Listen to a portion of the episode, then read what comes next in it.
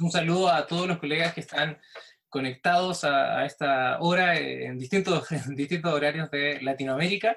Eh, es para mí todo un placer y una gran emoción iniciar este proyecto, este nuevo y flamante proyecto de la comunidad GeoGebra latinoamericana, que es el coloquio de nuestra comunidad.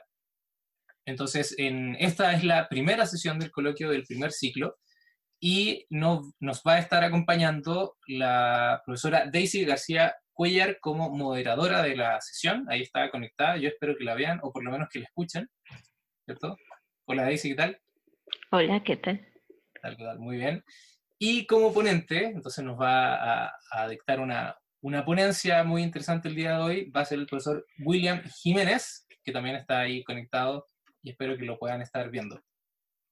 Buenas tardes, noches para algunos. Sí, sí, sí. Así que, sí, acá son las 3 de la tarde en Centroamérica, por ahí creo que son, o en algunos países de Centroamérica y del norte de Sudamérica son las 4 de la tarde, igual que en, el, y en el Caribe y en Venezuela creo que son como las 5, y ya en el Cono Sur eh, creo que son como las 6 de la tarde.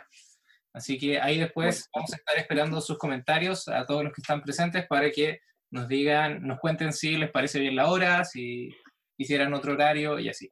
¿Ok? Entonces, eh, bueno, en primer lugar vamos a abrir esta sesión eh, contándoles un poquitito de qué se trata este proyecto de la comunidad GeoGebra latinoamericana. Entonces acá está la presentación, como les digo, la primera sesión, y eh, la primera sesión se va a tratar acerca de la ponencia del profesor William, él nos acompaña desde Bogotá, Colombia. Él es miembro y director del Instituto GeoGebra de Bogotá y nos va a eh, dictar la ponencia una categorización de aplicaciones en GeoGebra confrontada a la teoría y la práctica. ¿Ok? Entonces, eh, antes de iniciar con la ponencia, quiero contarles un poco eh, de qué se trata este proyecto del coloquio de la comunidad GeoGebra latinoamericana. Entonces, esta idea es que podamos juntarnos a compartir experiencias de manera libre, abierta y que podamos dar y recibir comentarios y sugerencias e ideas en comunidad.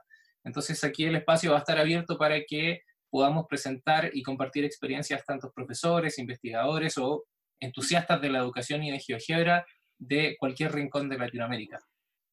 Este espacio, como les decía, de encuentro entre las personas interesadas en GeoGebra en un sentido amplio, ya sea para usarlo para sus clases, sus investigaciones, para crear construcciones impresionantes o todo lo que puedan imaginar, ¿ok? Entonces está, como les digo, bastante abierto a cualquiera que pueda participar. Y de manera muy breve, ¿cuáles son los objetivos de, este coloquio? Eh, el primero es constituir un espacio para compartir y discutir sistemáticamente entre educadores y educadoras matemáticos de toda Latinoamérica eh, sobre las formas en que la educación en nuestra región se están relacionando, interactuando y construyendo en su relación con la cultura digital y específicamente con GeoGebra. ¿okay? Y además, eh, apuntar a sortear esta barrera económica y de movilización de nuestra región y por ello se opta por la modalidad en línea del coloquio para que podamos conectarnos, eh, no importando en qué país estemos, aquí ya hay varios países representados, eh, está, por ejemplo, el profesor William desde Colombia, eh, Daisy, ella es de Perú, pero creo que actualmente estás en Brasil. Yo, por ejemplo, soy chileno, pero estoy en México, y así muchos de ustedes estarán por distintos países de Latinoamérica. Entonces, y sobre todo, eh, centrarnos en nuestras fortalezas de lenguaje común, resiliencia, creatividad y solidaridad, todas ellas características del pueblo latinoamericano. Entonces, un pequeño resumen. El primer ciclo del coloquio va a constar de cinco sesiones. ¿okay? Eso no quiere decir que no se vayan a hacer más sesiones, sino que va a ser el primer ciclo. Ahí les vamos a estar contando un poquito más de información de qué se trata cada ciclo. Eh, en esta primera sesión, entonces, tenemos a, eh, como ponente al profesor William Jiménez y como moderador, moderadora eh, a la profesora Daisy García Cuellar. ¿okay? Entonces, cada sesión va a tener un ponente y va a tener un moderador. Okay, el moderador se va a encargar de eh, presentar al ponente, dar una pequeña semblanza, una pequeña introducción de lo que es la ponencia y de gestionar la ronda de preguntas. ¿okay? Eh, la sesión 2, que va a ser el mes de abril, la fecha y el horario está por definir. Obviamente, como les decía, eh, vamos a definir tanto las fechas como los horarios, también con la retroalimentación que nos dé cada uno de ustedes, miembros de la comunidad que está conectados a esta hora, qué horario le parece bien, si le parece bien este horario, quizá un poquito más tarde, un poquito más temprano, ahí nos pueden ir escribiendo en nuestras redes sociales que ya se las vamos a compartir.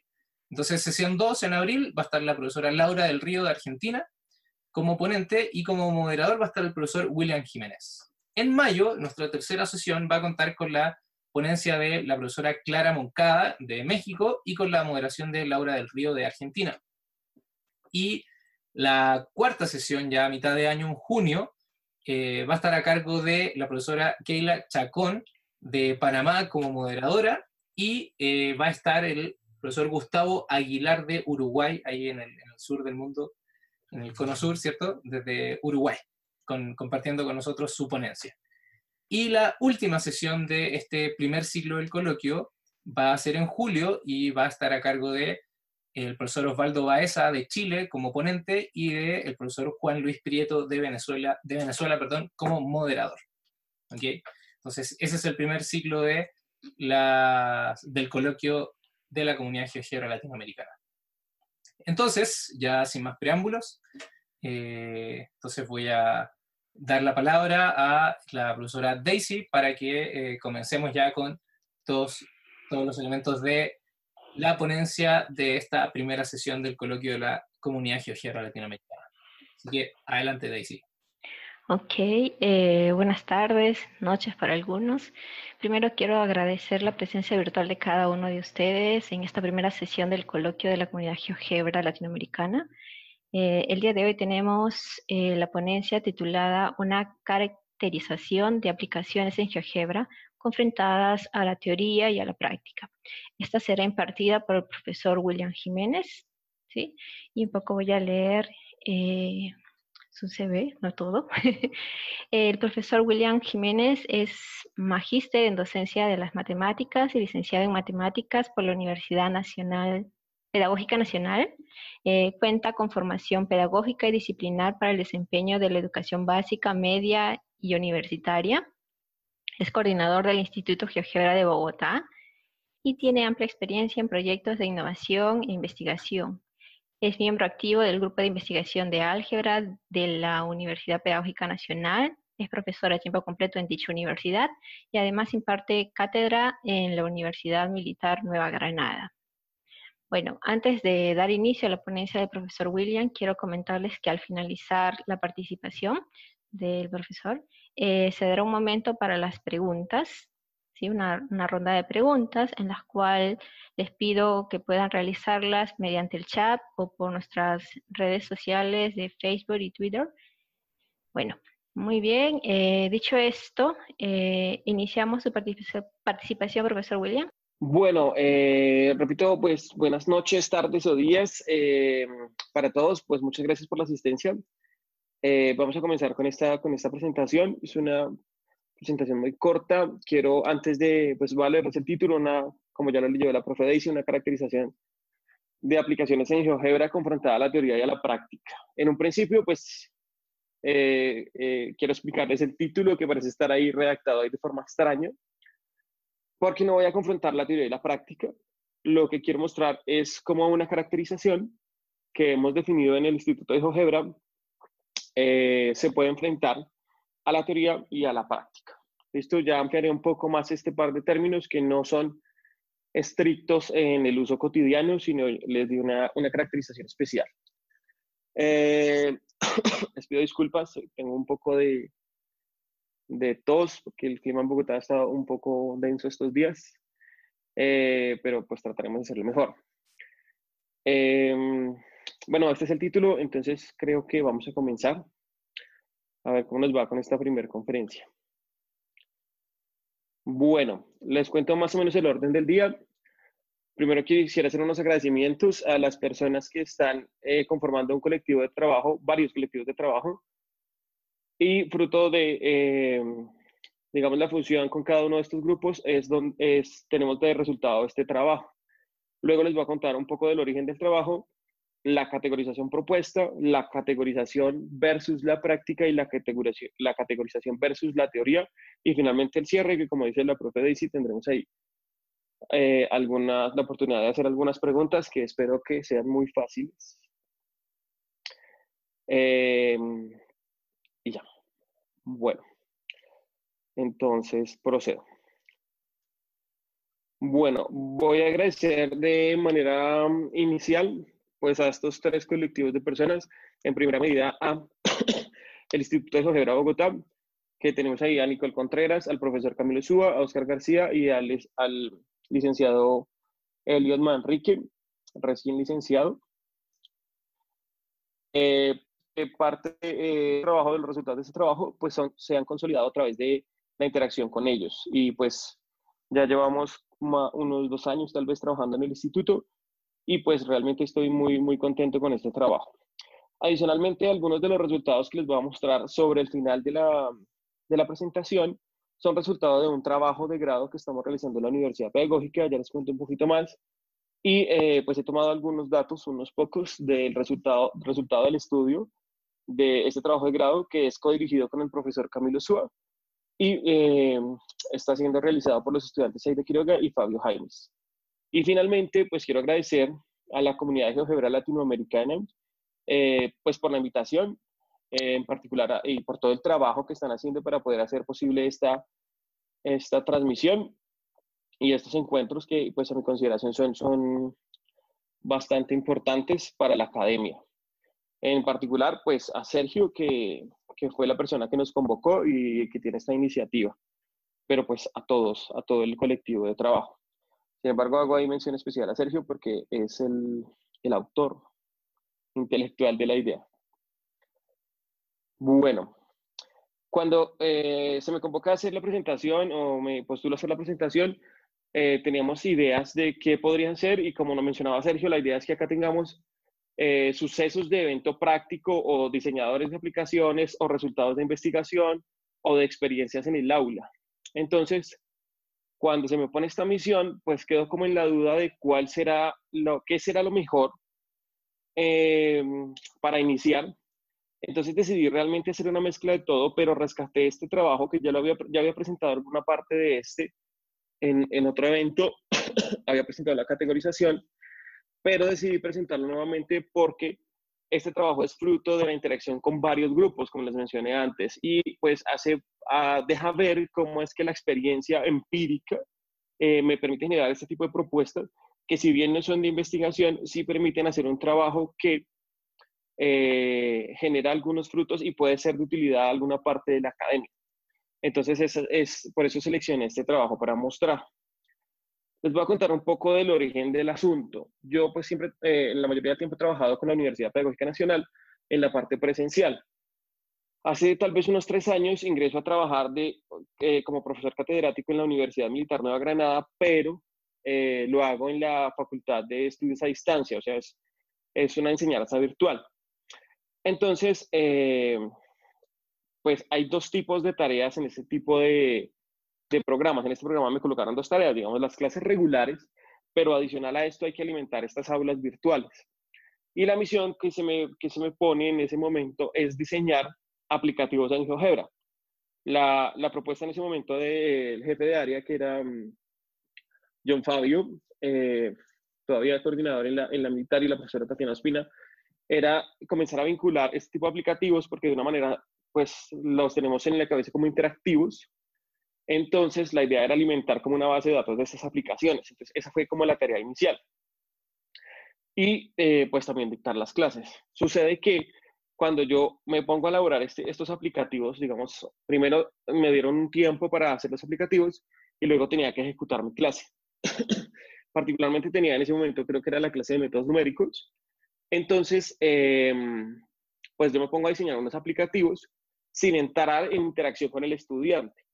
Entonces, cuando yo diseño esos aplicativos, pues estos tienen unas características especiales, porque los hice bajo el supuesto de eh, que eran para estudiantes que no iban a estar interactuando conmigo todo el tiempo, sino ellos iban a ingresar al aplicativo y lo iban a manipular. Entonces, pues se definieron con unas características eh, especiales, particulares.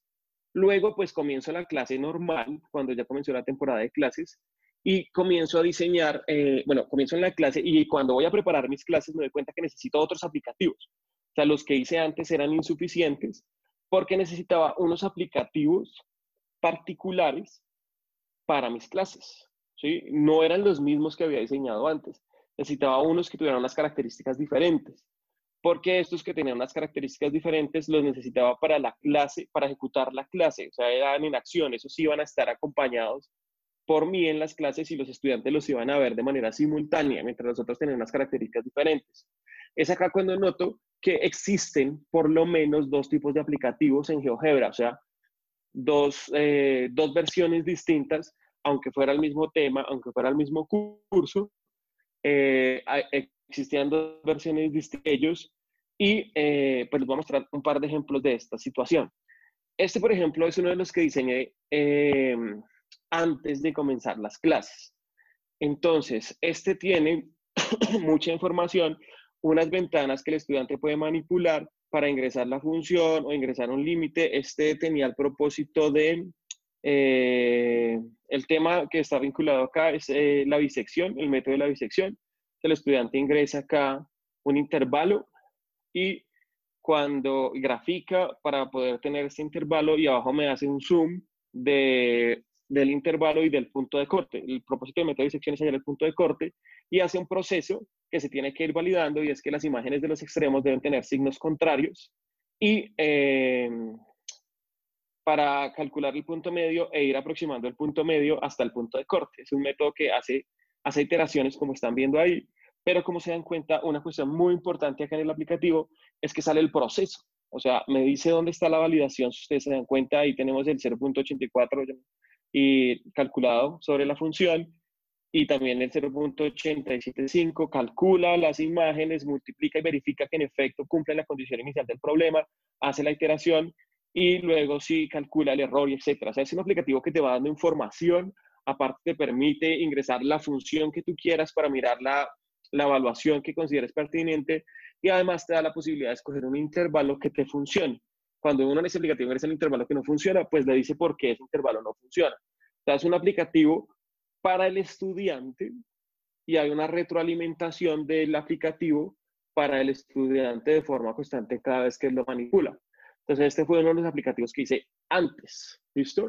Sin embargo, como ustedes se dan cuenta, hay cosas que, que esto, digamos, no se puede utilizar tan factiblemente en clase porque cuando yo tengo la función, pues me gustaría en el tablero o en la pizarra virtual hacer el cálculo de las imágenes eh, de manera manual o con una máquina y luego verificar la condición y hacer un poco el proceso más largo, explicar eh, el punto de corte, etc. Sin embargo, permite esta interacción con el estudiante. Entonces, es, un aplicativo eh, con nombre propio, con características particulares. Luego, pues comencé clases. Y en clases necesitaba aplicativos que fueran ejemplos. ¿sí? Y que fueran acompañados por mi voz. O sea, tenía que estar yo al lado explicando qué era lo que sucedía. Este aplicativo te permite, es un ejemplo donde podemos mirar el cálculo del error, calculamos el área del círculo y calculamos el área de un, polígono regular escrito en el círculo y podemos aumentar el número de lados, perdón, el número de lados para mirar cómo en la parte de abajo los cálculos cambian y me permite determinar el error absoluto y el error relativo y pues hacer observaciones alrededor de únicamente el, uso del error de un ejemplo, digamos, geométrico muy, muy de muy muy de Aristóteles. ¿Listo? Entonces este, este era el segundo caso, pero como se dan cuenta, este, este no te da, aunque tiene muchas cosas escritas, no te permite esta retroalimentación directa. Si yo no te digo que esto es del error y que mi propósito es que, que tú mires los diferentes casos y cómo el error se va disminuyendo a medida que tú vas aumentando el número de lados, pues digamos que no es una consecuencia inmediata del aplicativo, no tiene esta retroalimentación, debe ir acompañado de la voz del profesor. Entonces, acá en este par de, ejemplos, pues me doy cuenta de que existen algunas, algunos, algunas características que hacen únicos a, conjuntos de aplicaciones en GeoGebra. Entonces, lo que hago inmediatamente es convocar a un grupo de personas y le digo, oiga, tengo como esta, esta idea en la cabeza, y contacto al mejor grupo de, personas que, pensaba idóneas para este camino y esas las personas del Instituto de GeoGebra que nuestro trabajo comenzó pues con esta idea y fundamos el Instituto de GeoGebra Bogotá entre todos. Eh, y esta digamos que fue la idea de arrastra inicial. Después de eso pues hemos trabajado muchísimas cosas más. Por ahí tenemos un curso, por ahí tenemos cositas de trucos que hemos publicado en general para socializar y compartir la potencia que tiene el paquete GeoGebra a nivel educativo. Entonces, pues los convoco, entre todos nos sentamos y generamos algunas categorías de manera inicial, donde eh, se incluían las categorías que, había visualizado previamente. Entonces, la categorización propuesta es esta que tenemos acá. Tenemos uno, eh, los primeros los nombramos los aplicativos de conjetura, los siguientes aplicativos de acompañamiento, aplicativos de aprendizaje autónomo, los terceros, los cuartos calculadora, los, el quinto y el sexto que aparecen en un color distinto pertenecen a trabajo posterior. Digamos que la primera reunión lo que salió fue la reunión, los que las categorías son las que aparecen eh, ilustradas al principio y eh, los que aparecen en azul fueron categorías, digamos, emergentes que salieron después de, de, algunas exposiciones y cosas que hemos hecho también al interior del instituto. Mm, voy a comenzar a detallar eh, un poco eh, cada una de las, de las categorías. Estos primeros los llamamos los aplicativos de conjetura y son muy usuales para personas, eh, de pronto para los profesores o para, no sé, alguna persona que trabaja en matemáticas o alguna persona que está en el colegio estudiando un tema particular, que tiene en su cabeza la idea de una propiedad. Y lo que hace es ir a diseñar un aplicativo para mirar si esta propiedad se cumple, donde puede evaluar muchísimos casos. ¿Listo? Un ejemplo que teníamos muy a mano en ese entonces era una persona que tal vez tenía en su cabeza la teoría de que si sumábamos los ángulos internos de un triángulo, eh, esto siempre iba a dar 180, entonces pues hacíamos un triángulo, calculábamos los ángulos, luego la suma y movíamos mucho el triángulo buscando infinitos ejemplos para que me dieran muchos triángulos y eh, la cantidad 180 fuera una invariante. ¿Listo? Y los caracterizamos de la siguiente manera. Eh, pensamos que, en, algunas características que podrían aparecer, esto no es una categorización y eh, estas descripciones que sean 100% cerradas, en algunas aparecen, en otras no, pero algunas pistas que nos podrían dar eh, indicios de que un aplicativo es de conjetura serían estas que listamos acá. Hay ausencia de textos que indiquen el proceso a seguir, eh, no sean instrucciones para el usuario, porque pues finalmente no importa que yo tenga las instrucciones porque el usuario soy yo, soy yo el que diseña el aplicativo para comprobar mi hipótesis, llamémoslo así. Eh, se encuentran tanto, se, se, encuentran activas la ventana algebraica o la gráfica o la 3D o la tabla, la que esté necesitando para mi conjetura. Pero si ustedes han trabajado en GeoGebra y está, digamos, realizando el aplicativo, pues la única que uno no quiere cerrar nunca es la ventana algebraica, porque ahí es donde va saliendo todo el procedimiento y donde tenemos las modificaciones a mano. Entonces es muy usual que esta permanezca abierta. Esto no va a ser un común en los tipos de aplicaciones, pero en este caso sí. No hay botones ni casillas de ingreso porque no me interesa tener botones a menos que tenga una programación particular para mi conjetura. Pero lo mismo, los botones generalmente son formas de comunicación con el usuario, entonces digamos que no aparecen ahí porque yo soy el usuario. Y si tenemos deslizadores, aparecen en su forma usual. Eh, de pronto, no todos conocemos cómo aparecen los deslizadores o los hemos modificado. Los podemos poner algunas veces como botones o algunas veces como casillas, pero para este tipo de aplicativos generalmente aparecen de forma usual, por lo general. Perdón nuevamente ahí por mi tos. Los siguientes, eh, acá ven un cambio ahí de color, es para que no, no se aburran con el blanco plano que venía mostrando. Los siguientes eh, los denominamos los eh, aplicativos de acompañamiento. Estos son, eh, estos que aparecieron acá, son, hacen parte, el ejemplo, uno de los ejemplos que les mostré hace parte de este tipo de aplicativos. estos aplicativos son los que utiliza el profesor en la ejecución de su clase como material de apoyo. Tal vez este ha sido el papel más importante de GeoGebra hasta el momento, como un aplicativo de acompañamiento. Cuando estoy en mi clase y quiero dibujar una función, pues no la dibujo, sino más bien hago una proyección o la pongo en el televisor de la gráfica, ¿no? O de, no sé, el poliedro, que generalmente son tan complicados de dibujar. ¿Listo? Algunas características, pues son, pues no hay textos que indiquen el uso de las herramientas. Esto se debe, pues, que a la persona que está manipulando la aplicación es el profesor y no necesita textos porque él es el que está enunciando eh, cómo funciona la aplicación. Si hay algunos, pueden ser limitados, eh, de pronto para hacer como memotecnia de la programación del, aplicativo. Eh, generalmente el título que se le pone cuando se carga la plataforma, pues es, es el tema en cuestión, muy particular. Y eh, pues la característica tal vez más importante es que no tiene mucho sentido si no está el profesor acompañando. ¿Listo? Por ejemplo, si hay un GeoGebra donde hay una cuadrática pintada y no está el profesor con la idea de que lo que quería mirar es cómo la transformación eh, horizontal y vertical se altera en una suma o en una resta, pues entonces como que no hay sentido si no hay ese acompañamiento ahí en este tipo de aplicativos. Estos son los que he demostrado, como por ejemplo el que les mostraba arriba del error.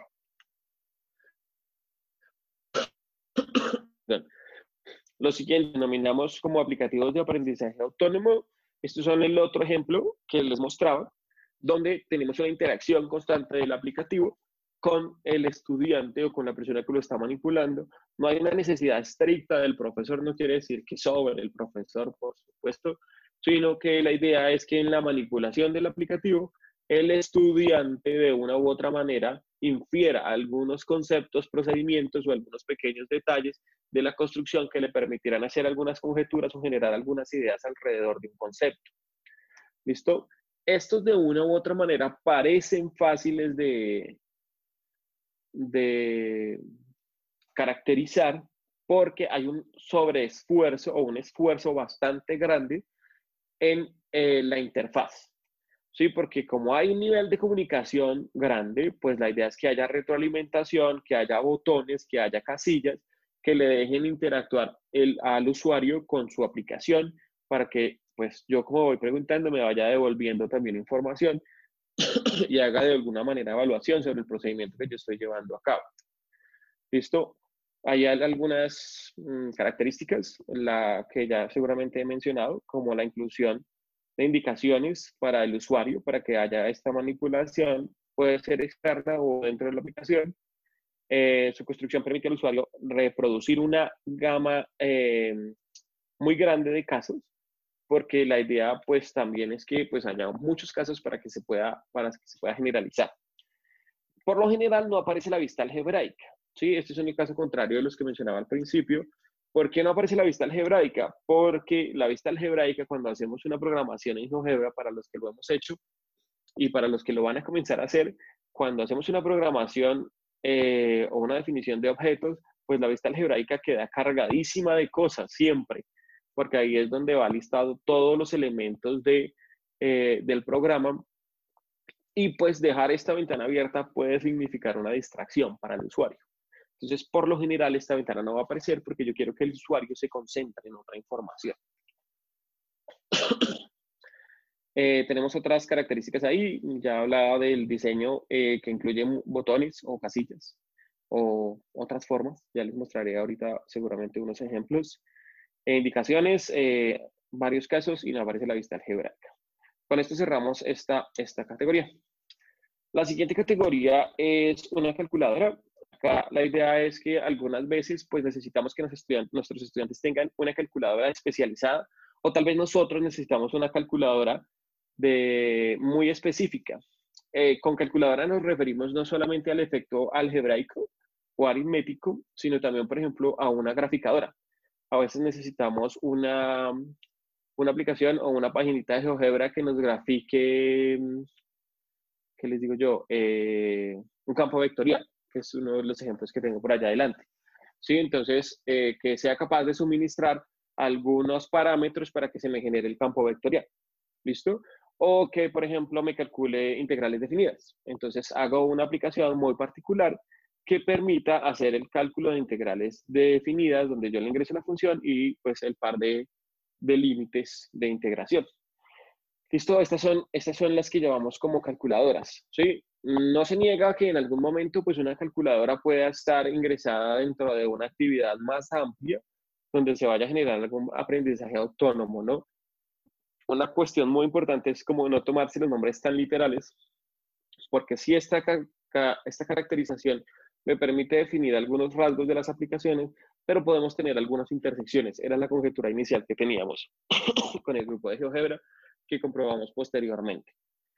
Eh, tenemos cálculos particulares, pero cálculos particulares me refiero a eh, gráficas particulares, campos vectoriales, unas integrales, un área entre curvas, cosas muy particulares en cada diseño, no, no es la definición de una gran, una gran cantidad de, de operaciones, o sea, no aparece integrales y vectores al tiempo, o sea, no es una calculadora muchas cosas, sino de una cosa muy específica, pero pueden ser, por ejemplo, infinitos casos, infinitos campos, infinitas integrales, infinitas derivadas, etc. Eh, y hablamos ahí pues de algunas gráficas específicas en el caso de que sean calculadoras o graficadoras, digámoslo así. Esas serían las calculadoras. Aplicativos de evaluación. Esto llegó a mi vida, a nuestra vida, después de haber tenido la, la de haber tenido la vislumbrar varias aplicaciones y de tener estas características iniciales. Voy a hacer una pausa, no sé si me estén escuchando, porque he hablado de manera continua y no, no he parado, entonces no veo mucho rosa. Ah, ya la profe Daisy me indica que sí, que, que, sí, que sí me escucho. Bueno, gracias, profe Daisy. Eh, bueno, iba en los aplicativos de evaluación. Eh, les voy a contar una historia. Esto, esto puede ser una leyenda urbana. Eh, cuenta la leyenda, pues, que la persona que programó Stephen, el, la persona que programó el GeoGebra, eh, dictó unas conferencias en España y los profes de España le dijeron, oiga, sería muy chévere que tuviéramos una, un plugin para Moodle. Entonces, él diseñó este plugin para Moodle y actualmente existe un plugin para Moodle.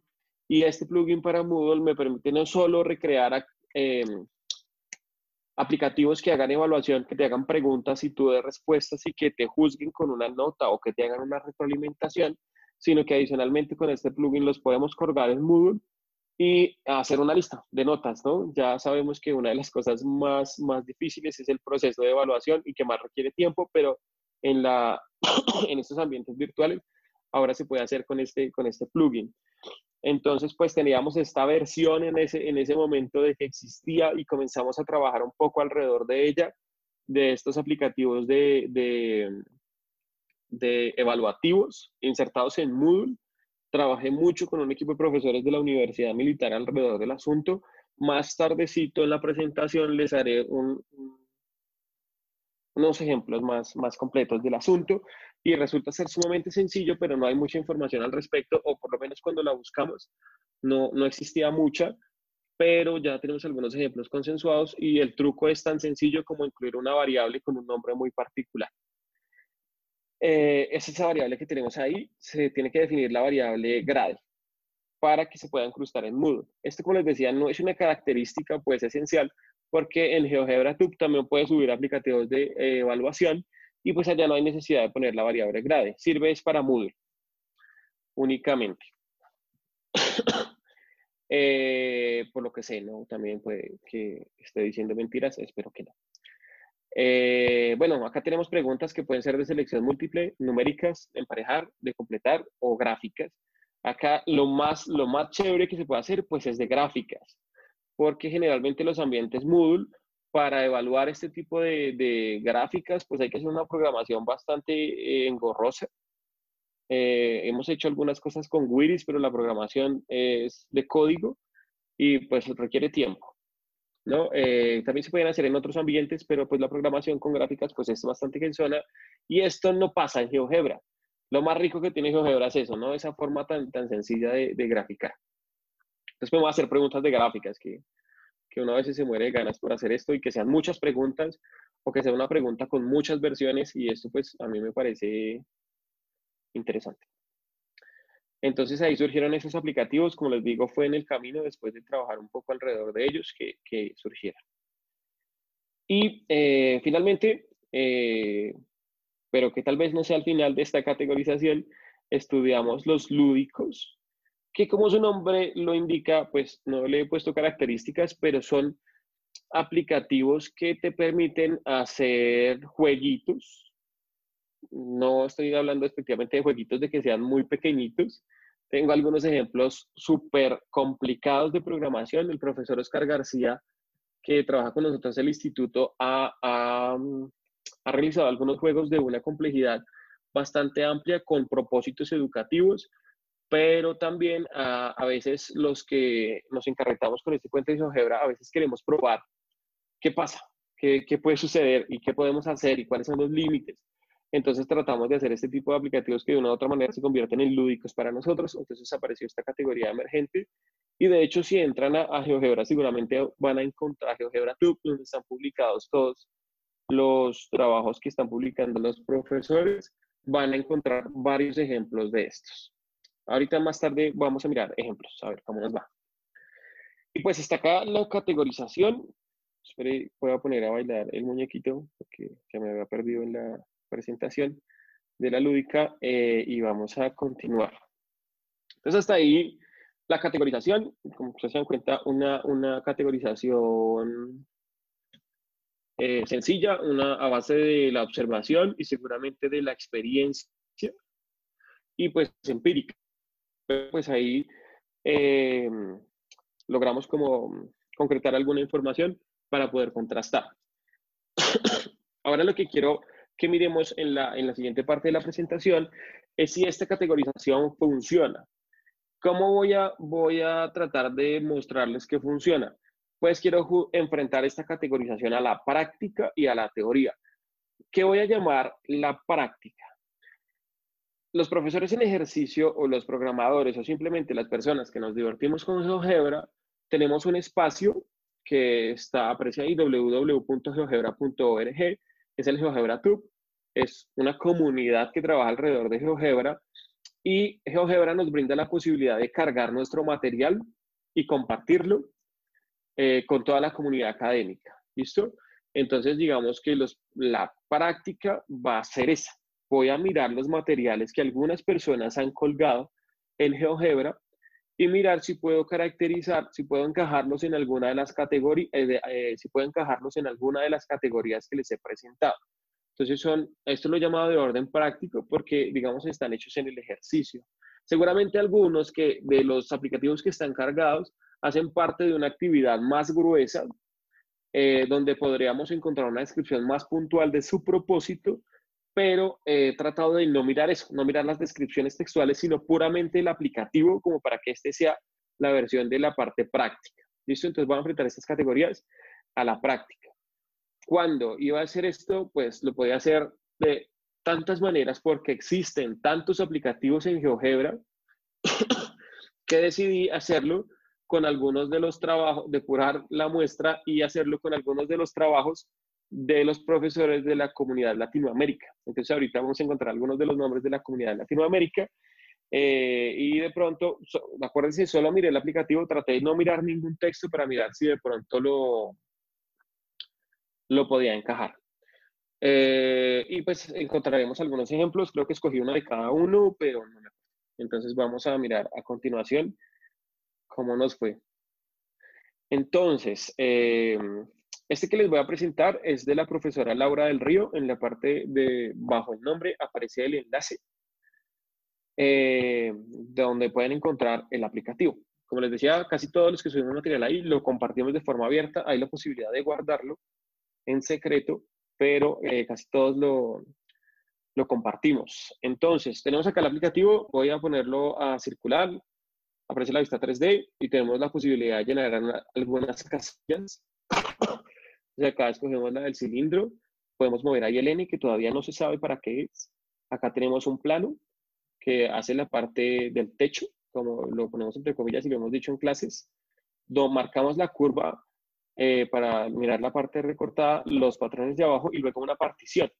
Esta partición está marcando en la parte inferior eh, de una u otra manera lo que llamaríamos como la integral de línea, ¿no? Hacemos la integral ahí sobre, sobre esa curva para mirar cómo queda el área de esa superficie o el área, el área superficial sobre ese, sobre ese cilindro y ahí sale la ecuación. Entonces, ¿qué tenemos acá? Pues, eh, si ponemos a rodar este aplicativo con un estudiante que no haya visto el tema, seguramente pues va a tener muchísimas dudas. Pero está claro para mí que si lo acompañamos con la voz del profesor, seguramente lo que encontramos es un aplicativo de acompañamiento. ¿Listo? Puede ser que la, profe, eh, que la profesora Laura haya destinado este aplicativo para otra situación o que simplemente haya mandado al estudiante a investigar o haya una actividad previa para el ejercicio que seguramente lo completaría Pero vean que lo que estamos tratando de explicar es cómo gráficamente podemos definir esta, esta, esta área superficial a partir de algo que conocemos, bueno, se conoce en el, en el plano XY como la suma de Riemann, ¿no? Entonces, para mí esto tiene mucho sentido y esta aplicación tiene sentido si va acompañada de la voz del profesor. Entonces, yo la postularía así en este momento, con lo que conozco de esta vista, como un aplicativo de acompañamiento, a pesar de que tiene pues la posibilidad de comunicarse allá con las casillas, pero pues lo que me hacen es activar vistas, ¿no? lo que hacemos es activar vistas una a la otra para, para que el estudiante mire lo que yo quiero que vaya mirando paso a paso. Eh, tenemos un caso limitado, no hay infinitos, infinitas gráficas acá, porque cuando estamos en clase a veces también necesitamos escoger cuál es la mejor gráfica, ¿no? Cuál es la que mejor se ve y la que mejor va a explicar. Y acá hay una selección muy, inteligente, la gráfica que necesitamos, para que se vea bien en este, en este asunto de la gráfica a tres dimensiones. Seguramente, pues, puedo tener errores, pero creo que he juzgado eh, según la categorización, que es un aplicativo de acompañamiento. Una cosa que no había dicho seguramente es que es posible que esta categorización no sea disyunta, que existan aplicativos que pertenezcan de manera simultánea a una o más categorías. Entonces es posible que esto pueda suceder. Por ahora la clasificaría en ese, en ese espacio. Eh, siguiente, tenemos acá una aplicación del profesor Osvaldo Baeza. Abajo aparece el enlace y pues voy a ponerla a funcionar. A ver cómo nos va. Acá tenemos la posibilidad de eh, graficar. Bueno, chuleamos una pirámide. Podemos definir la altura y su ancho. Eh, y si queremos, pues podemos pintar un prisma y quitar el otro para que nos haga la gráfica para mirar cómo se ve con más o menos lados. Lo mismo con el cono y con el cilindro, ya no con lados, obviamente, porque pues ya con el cono no se puede, pero con los otros sí, o podemos graficarlas todas de manera simultánea. ¿Listo? Eh, bueno, hasta ahí va, va la manipulación del asunto. Démonos un par de segundos para que ustedes piensen en cuál categoría creen que estaría esta. Esto, como les digo, puede ser que todos tengan razón porque las categorías pueden no ser disyuntas. Bueno, si ya, le, si ya hizo su apuesta, yo lo pondría en la categoría calculadoras. ¿Sí? Es una calculadora, graficadora, que te permite graficar específicamente algunos sólidos. La pirámide, el prisma, el cono o el cilindro. No se niega que existe la posibilidad de que el profesor la pueda utilizar en su clase como un aplicativo de acompañamiento. Pero, pues, si se dan cuenta, te deja manipular eh, el... bueno, tenemos cuatro sólidos para... Son casos muy específicos cuatro posibles sólidos, pero te deja definir el número de lados y la altura. Em, y pues además cuál de ellos sale dibujado. Entonces es una calculadora como graficadora muy específica, pero eh, creo que la, la, dejaría en esa categoría y también posiblemente si conocemos la intención del profesor, la podríamos sacar de ahí, pero por ahora la voy a poner ahí con lo que estoy viendo. pronto coincidimos con algunos de ustedes, de pronto no. La idea era hacer así como un ejercicio en vivo para que, para que fuera como interactiva la, la charla, a pesar de que ya llevo un rato largo hablando solo. Eh, bueno, voy a pasar a la siguiente. Tenemos acá otra, el profesor Juan Luis Vázquez. Abajo tenemos el enlace, vamos a ponerla a correr. esa no debería ser la vista inicial. Bueno, vean que acá puedo mover este botón verde. Y lo que tenemos acá puede ser bueno, cuando lo acomodamos en el punto preciso, como se dan cuenta, aparece una información en rojo ahí. Y lo que estamos teniendo ahí es una, una, una proporción dada la semejanza de unos triángulos que aparecen, ¿no? Donde los lados P y H se corresponden y hay otras correspondencias ahí y esto me permite hallar la altura del edificio. ¿Listo?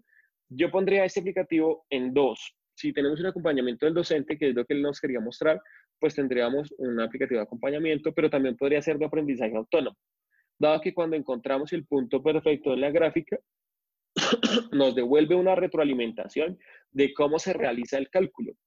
Sí, podría ser, estamos buscando una gráfica de tal manera que las condiciones se den y cuando tenemos esas condiciones, pues la retroalimentación del cálculo se nos da. Es un caso muy particular, porque nos está dando una información muy particular acerca de este ejercicio particular, pero puede, podemos ponérselo al estudiante para que le haga inferencias acerca de este concepto. Esto, hay otros aplicativos que nos permiten hacer esto eh, de, que tienen más retroalimentación, como el que vemos ahorita de, de la bisección, pero seguramente pues es por la complejidad de los conceptos, también depende pues obviamente de lo que pasó antes en la clase y lo que va a pasar después. William. Sigamos. Presente. Sí, eh, si, quieres, hacer algún ejercicio ahí interactivo, alguna, alguna dinámica, puedes preguntarle a los, a los colegas que están conectados y ellos pueden responder por el chat. Entonces, si quieres, como decías anteriormente, hacerle alguna pregunta y que ellos respondan, yo te puedo ayudar ahí con la gestión. Tú puedes hacer la pregunta y ellos pueden ir respondiendo en el chat y ya yo te voy comunicando sus respuestas. Súper. Vamos a mirar entonces, hacer el experimento, como es la primera sesión, vamos a hacer todos estos experimentos, a ver cómo nos va. Eh, eh, un aplicativo propuesto por el profesor Marcos Ibarra, vamos a ponerlo a correr. Se manipula ese punto H que tenemos ahí. Eh, tenemos ahí marcado como una cosa importante, pues la veo importante, resalté en color azul, el baricentro. Y pues e, ese movimiento de los triángulos y unas cifras en la parte superior sí, unos cálculos en la parte superior. Voy a ponerlo a correr otra vez para que lo vean. ¿Listo? Entonces, puede ser de muchos tipos, nuevamente, ¿no? Depende de cómo se haya diseñado la actividad y del contexto que la traiga antes. Pero ahora que ustedes lo están viendo, solamente el puro aplicativo, aunque tenga unos textos ahí que de pronto me incomodaron en mi decisión, eh, ¿qué tipo de aplicativo creen ustedes que es? Para que, para que nos envíen la respuesta con Sergio a ver, a ver qué, cómo lo ven. Les doy un, repaso. Tenemos de acompañamiento, tenemos de conjetura, calculadoras, eh, de evaluación, los lúdicos, se me escapa uno, el de aprendizaje autónomo. Entonces, pues en el chat consignen su respuesta a ver, a ver si coincidimos. Entonces le damos un momento a los colegas para que puedan responder. No sé si puedes mostrar por mientras tu, diapositiva donde tenías las, las, ¿cómo se llama? Todas las, las los tipos de aplicaciones, de aplicativos. Vamos a esta para que las tengan ahí en, en pantalla. Justamente esas.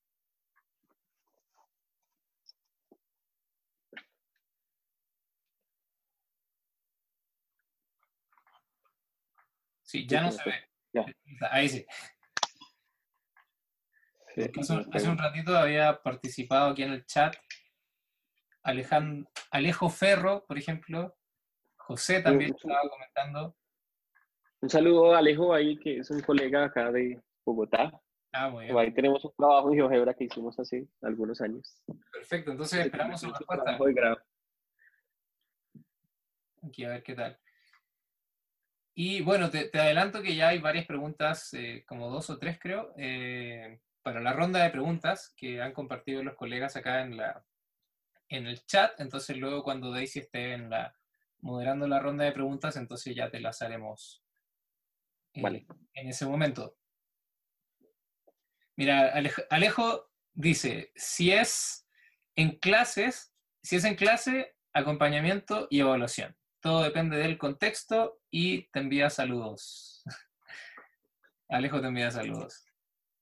Entonces él dice acompañamiento y evaluación. Ok.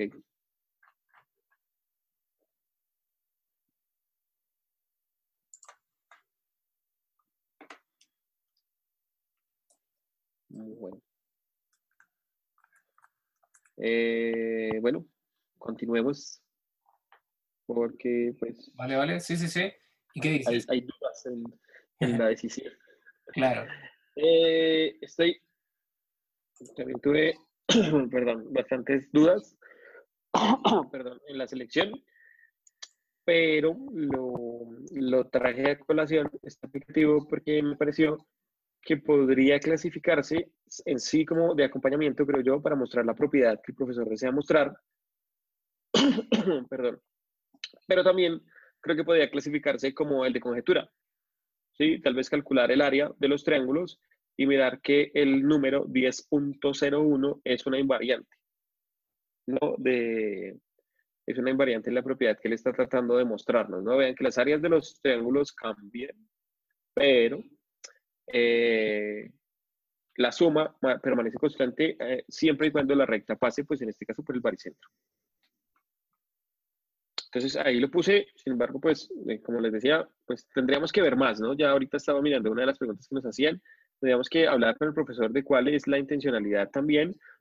en este caso solo estoy mirando la práctica, entonces me estoy excluyendo de todas estas otras características que están atrás, simplemente la aplicación tratando de hacer conjeturas un poco al aire de cómo lo podría clasificar, solamente la aplicación.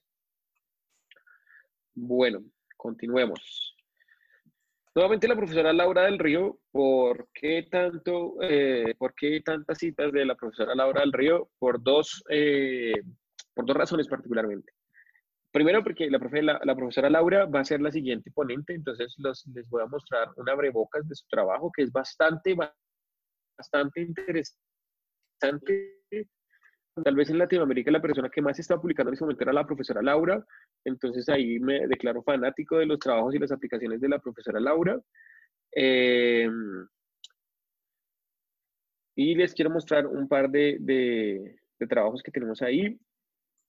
Ah, bueno, antes de seguir acá, quisiera, eh, Alejo nos decía que de evaluación, pero pues en ese, en ese sí no lo veo, el, el anterior caso, no lo veo en evaluación porque no me está generando una, una, pregunta para el estudiante ni una retroalimentación, por lo menos el aplicativo en sí mismo. Entonces, por ahora no lo pondría el anterior, el de los triángulos, no lo pondría como evaluación, pero sí podría ser de acompañamiento.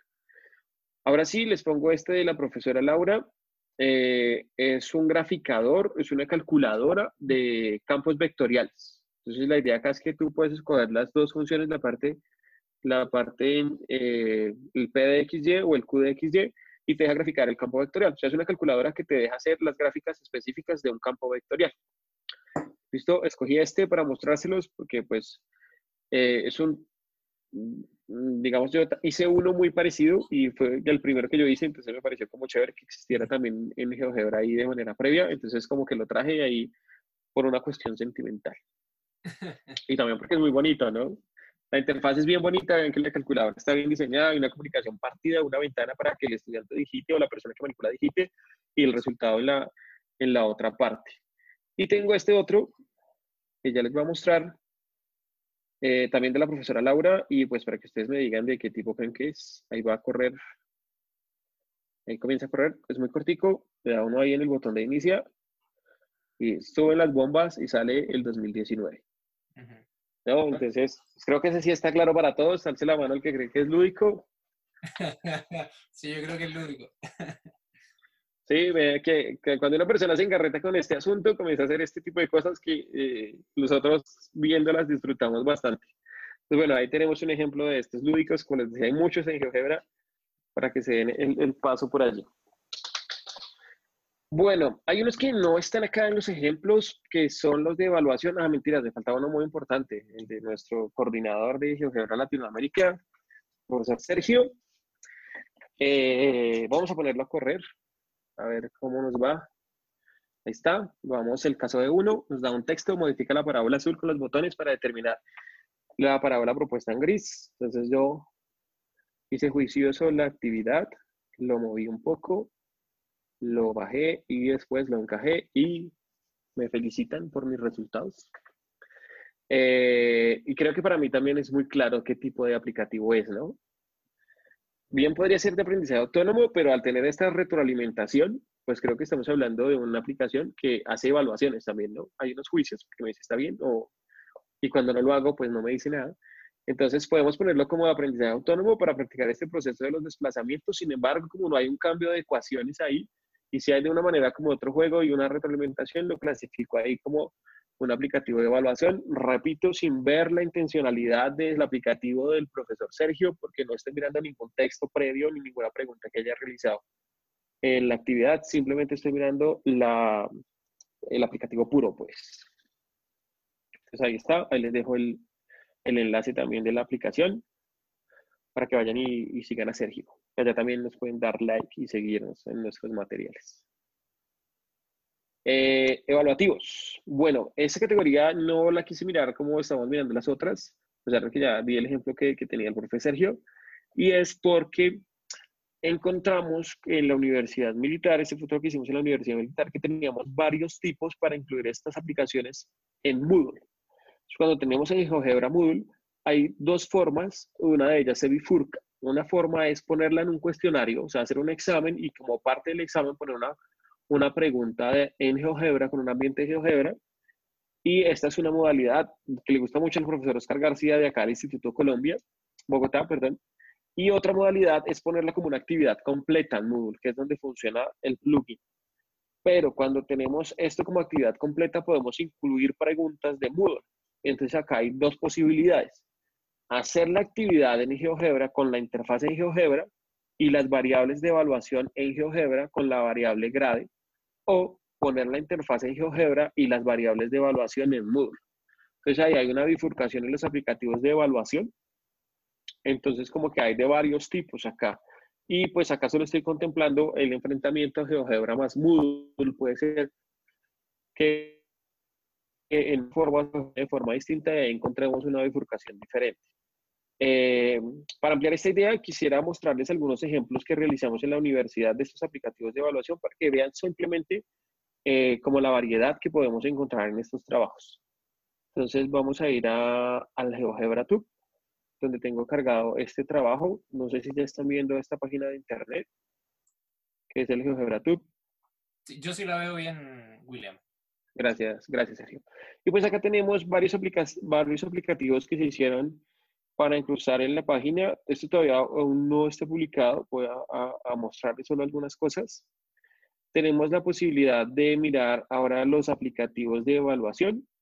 Acá tenemos algo de selección múltiple. Si se dan cuenta, arriba tenemos, esto lo que hace es simplemente para evaluación de funciones en varias variables.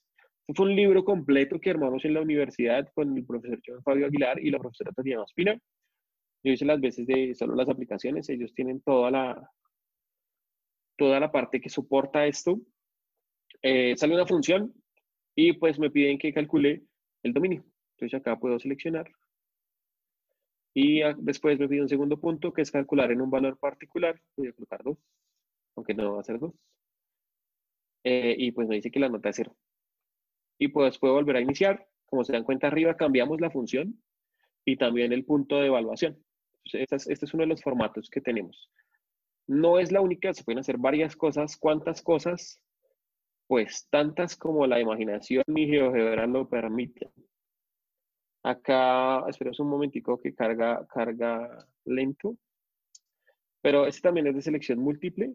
Igual hace que la función sobre la que nos preguntan varíe y hablamos de eh, curvas de nivel en este caso. Acá tenemos otro tipo, dominio y rango.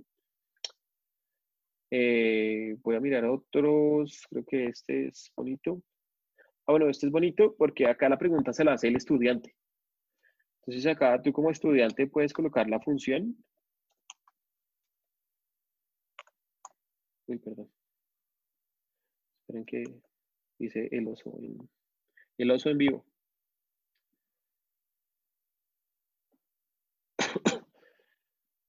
Esperen que ahora se me perdió. Ya voy para allá. Listo, acá ingresamos la función. Cuando cargue, yo me pongo la pregunta y me la puedo poner tan fácil como quiera. No me escribe. Voy a iniciar de nuevo. Uy, me cargó. Bueno, el, oso en vivo. No, no, no, hay problema, William. Nos ha, mostrado, nos ha mostrado cosas muy interesantes, así que no, no te preocupes. Bueno, voy a ir a otro y te voy a tratar de volver ahorita a ver si, funciona porque Perfecto. algo, algo dañé. Algo dañé en el camino. A ver, no, no funcionó. Bueno, acá finalmente el aplicativo lo que hace es, arriba colocas tú la función que quieras. Vaya, mejor. Vamos a ponerle una fácil para que no... Y luego escogemos eh, el valor que consideremos es el correcto o el indicado. Vamos a poner una función porque eso está muy fácil. ¿Sí? Y lo, hacemos, lo que hacemos es emparejar y luego de que emparejemos, pues le damos ese valor. Y pues acá me saqué. Eh, y pues puedo volver a iniciar. Lo que me gusta mucho de este es la posibilidad de que el estudiante es el que se pone el ejercicio, ¿no? Y pues él se lo pone tan fácil o tan difícil como quiera y puede entrenar cuantos casos quiera contra su libro o contra ejercicios que haya realizado de manera previa. Hay varios acá, hicimos muchos de varias modalidades, pero, pero ya voy un poco corto de tiempo, entonces vamos a dejarlo hasta ahí. ¿Listo? Eso por ese lado. Antes iba a hacer, quería mostrarles, hacer como un ejercicio ahí muy, muy en vivo eh, de cómo pues entramos solamente a, GeoGebra, eh, vamos a recursos y acá vamos a tener eh, recursos discriminados, digamos, en campos de las matemáticas para que ustedes entren y miren la dirección geogebratube.org. Me gustó mucho esta estadística. No estoy muy de acuerdo en esta clasificación que nos están planteando porque se dieron cuenta que solo hay cosas de matemáticas. Eh, con el grupo de GeoGebra nos dimos cuenta que podemos hacer cosas de música y también he visto muchos aplicativos de física, de arquitectura, estaba mirando cuando uno busca por modelos y pues creo que quedan excluidos si solamente tenemos ahí lo de matemáticas puesto. Eh, voy a mandar mi sugerencia GeoGebra Internacional. Eh, bueno, acá tenemos una cosa que parece lúdica, que es, no voy a leer las instrucciones, solo voy a jugar. Y eh, acá pues voy a escoger las letras. Cuando lo estaba mirando, pues escogí las letras al azar y después me dije, oh William, ¿cómo eres de lento? Hay que escoger las de mayor frecuencia. Porque lo que tenemos es un diagrama de barras que nos muestra esta frecuencia y va jugando al arcado con nosotros. Vamos a ver si me puedo ahorcar escogiendo las de menor frecuencia. ¿No? Una cosa de aprendizaje autónomo, ¿no? Aprendimos lo de la frecuencia ahí con las letras y acá me manda un mensaje lleno de ira y rencor en rojo diciendo que no lo conseguí, pero no hay problema, se puede volver a intentar. Entonces, bien interesante, me pareció muy chévere, se los comparto para que pues miremos cómo poder hacer el ejercicio de hacerlo en vivo el autor Rafael Lozada, liste. Eh, lo consiguen ahí en GeoGebra, por supuesto. GeoGebra.org. Bueno, mm, no sé para dónde me fui, voy a volver para acá. Bueno, ahí lo que les quería mostrar era pues la gama de posibilidades para hacer las evaluaciones que tenemos. Eh, quiero terminar con esta parte, categorización versus teoría. Eh, ¿Qué llame teoría en esta presentación? No quiero que se tomen el término literal. Llame teoría es, ahora miremoslo completo. ¿Listo? O sea, miremoslo completo. Es, vamos a mirar documentos de científicos, digamos, puestos en revistas. Eh, los miramos en varias revistas, en Scopus, en bases de datos bastante reconocidas pero eh, que de alguna manera fueran reportes como de investigación o de actividades en el aula de una, de una u otra manera validados y luego miramos congresos de GeoGebra, pero esta vez miramos el documento completo. ¿Cuál era la intencionalidad del profesor o del investigador y cómo era con el, que con el aplicativo iba sumando condiciones para, eh, para generar una actividad completa o una propuesta completa? A esto es lo que llamamos teoría. Esto, por supuesto, no lo hice yo solo, realmente hice muy poco, porque el trabajo fuerte eh, eh, se centró pues con los estudiantes de la maestría. Este trabajo es producto de, está en este momento en ejecución, es de la Universidad Pedagógica Nacional, específicamente de la maestría. Tenemos un par de estudiantes, Fabio, Fabio Jaime y Cisei de Quiroga, que están trabajando con nosotros, y es un trabajo que estamos codirigiendo con el profesor Camilo Súa, que también es miembro del Instituto de GeoGebra. Les dejo el correo si han estado o si han visto de pronto nuestro Facebook del Instituto Bogotá, eh, Camilo está supremamente concentrado en el trabajo con realidad aumentada. Ha publicado varios videos y a la gente le ha gustado muchísimo. Nos mandaron una comunicación de que estaban muy interesados y pues la persona que está ahorita jugando con eso, que está muy entretenido con el asunto, es el profesor Camilo. Ahí se los dejó en datos. Eh, tiene trabajos en geometría también bastante importantes y también es un aficionado ahí de la tecnología en educación matemática. Fuera de todo eso, es uno de los coordinadores de el Encuentro de Geometría y sus aplicaciones, comercial no pagado, están en convocatorias para el evento. Se va a realizar, como dice ahí, el 19, el 20 y el 21 de junio. Y pues es uno de los coordinadores para que vayan al sitio y miren, de pronto nos vemos acá con alguna ponencia. Los, los invito. Eh, y pues esa es la página de internet. Señor.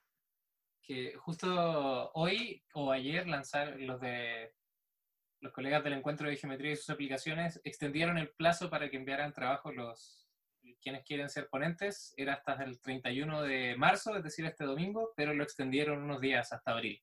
Así que ahí completando Correcto. el no pagado para nuestros amigos del. Acá nos podemos ver entonces para que hagan las ponencias.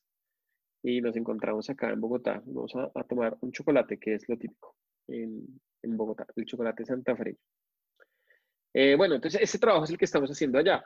Ellos tomaron, eh, Fabio y Zaida, que son, digamos, la parte más, más, los que más han trabajado en el asunto, Zaida y Fabio, tomaron una base de datos de las de, hicieron una base de datos depurada de varias bases de datos. Acá aparece una lista grandísima de los documentos, donde comenzamos a depurar primero por todo lo que decía GeoGebra, y luego se fueron sentando un poco eh, eh, el cálculo y finanzas en específico.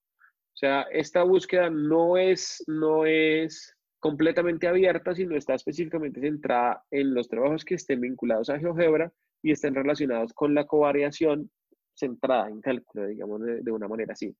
Eh, y también miramos los documentos de los eventos. Esto genera una base de datos grandísima. O sea, actualmente las investigaciones y los autores que están trabajando en GeoGebra son muchísimos. Eh, finalmente, después de depurar lo que servía y lo que no, lo que era completamente descriptivo, llegamos a una base documental de artículos de revista de 60 documentos después de haberlos revisado todos. Estoy hablando en plural, pero realmente la carga de trabajo la hicieron ellos.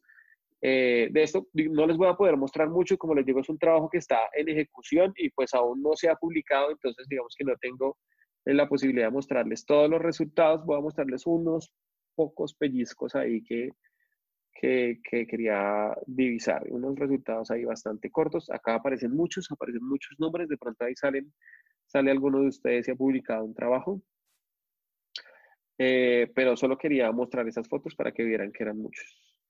Eh, pues leíamos los, tomábamos los documentos, hacíamos lectura, mirábamos en específico la aplicación de GeoGebra y cómo era que la describían y cómo era que describían su uso.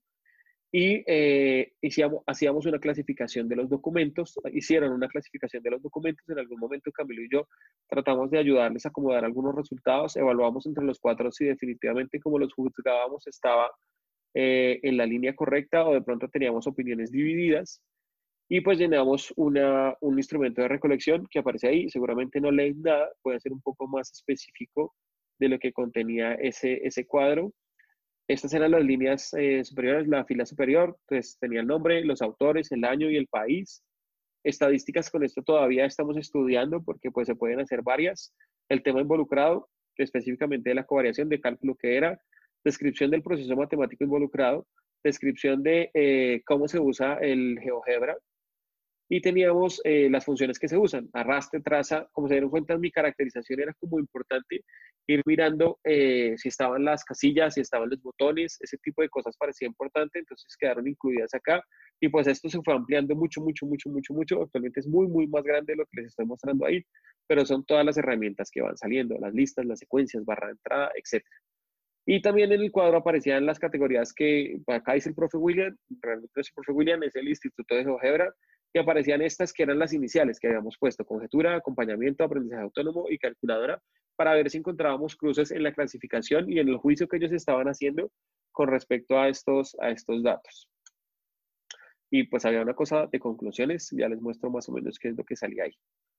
Bueno, después de esto, pues me fui al cuadro que, que quería mostrarles, a la parte que, que, tenemos ahí. Como les decía, había una, una cosita de, de cálculo de, bueno, teníamos los aplicativos y salían las columnas y resultó que en esta lectura pues teníamos, según lo que indicaba el texto completo y las preguntas, teníamos eh, de la base de 60, 48 de conjetura, 20 de acompañamiento, de aprendizaje autónomo 44 y de calculadora 46.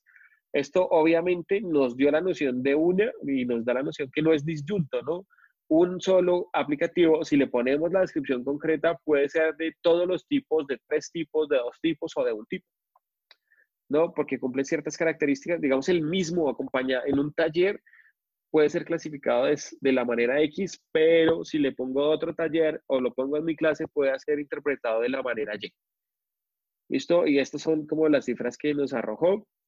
Acá hay un ejemplo, por ejemplo, de un ejemplo, por ejemplo, perdón, ahí con la redundancia, de este que se llamaba GeoGebra y el cálculo del área aplicado en estudios de la función cuadrática de Rodríguez y Manica del 2015. Era una ventana del 2011, más o menos, la, la documental que estábamos haciendo. Y pues acá eh, el juicio, la conclusión que nos dan Fabio y, y Zaida era que se podía catalogar como de acompañamiento porque, y como calculadora, pues eh, se está calculando el área de un cuadrado cuyos lados está variando y en este caso el primer aplicativo es construido por los estudiantes para resolver el problema, en el segundo es, propuesto por el profesor con el fin de que los estudiantes por medio de la exploración establezcan la relación entre el problema y el área y la función cuadrática. Entonces, es solo un ejemplo de, de los resultados y cómo lo interpretaron ellos y cómo hicieron estos cruces. Quisiera mostrarles más, pero como les digo, es un trabajo en ejercicio todavía, estamos en eso, pero cuando lo terminen seguramente lo vas a encontrar en algún evento o en el resultado de su trabajo de grado. Y abajo pues aparecía un cuadrito donde estábamos juzgando, bueno, algunas conclusiones ahí de cómo aparecían eh, de manera simultánea los aplicativos. Pero encontramos una cosa que eh, podíamos y no podíamos clasificar, nos dejó como la duda, estábamos trabajando en el asunto, y es que de pronto existan otros.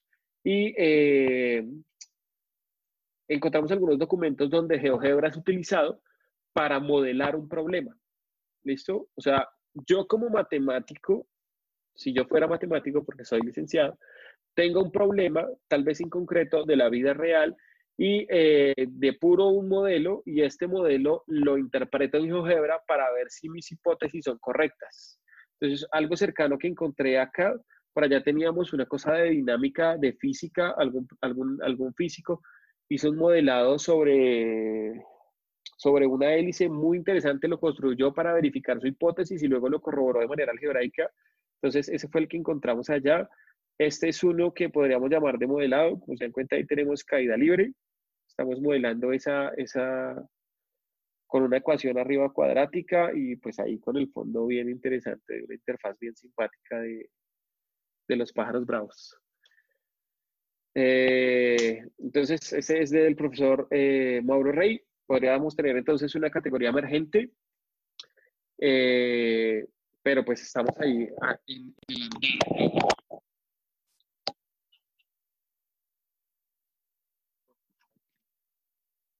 por el momento cerrar,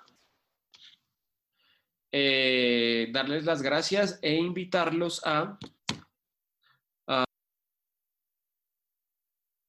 preguntas. Eh, acá está, aparece la del Facebook eh, del Instituto de GeoGebra Bogotá. Tenemos también el Facebook de, de GeoGebra Latinoamérica y pues está mi perfil de GeoGebra hay algunos aplicativos que he realizado, algunos de los que he mostrado, pues para que si quieren ingresar, no tienen que ingresar a mi perfil, pero si quieren vayan y me siguen, también pueden ingresar a otros. Hay muchos profesores activos todo el tiempo, colgando material todo el tiempo y seguramente el aplicativo que necesite para su clase de mañana lo va a encontrar y le va a ser útil en este caso. Vino con algo de bibliografía y pues creo que eh, si quieren, Sergio y Daisy, pues podemos pasar a las preguntas. Les recuerdo, por favor, muy importante, que las preguntas tienen que ser fáciles. Perfecto, William, muchas gracias. Yo estoy aquí tratando de reiniciar el audio de Daisy. ¿Me escuchan? Ahí sí, entonces ah, dejo a Daisy con ustedes. Bueno, gracias profesor eh, William por su presentación. Eh, bueno, Estamos contentos con Sergio porque hemos tenido varias preguntas y voy a hacerlas. a nosotros sí.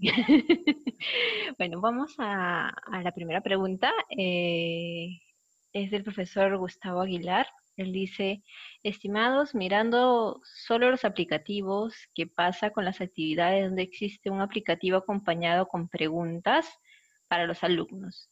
Eh, supongo que podría ser de acompañamiento o de estudio solitario. que debe ser de aprendizaje autónomo. El estudiante podría entender el aplicativo y sacar sus conclusiones al contestar las preguntas. ¿A ti qué te parece, Williams?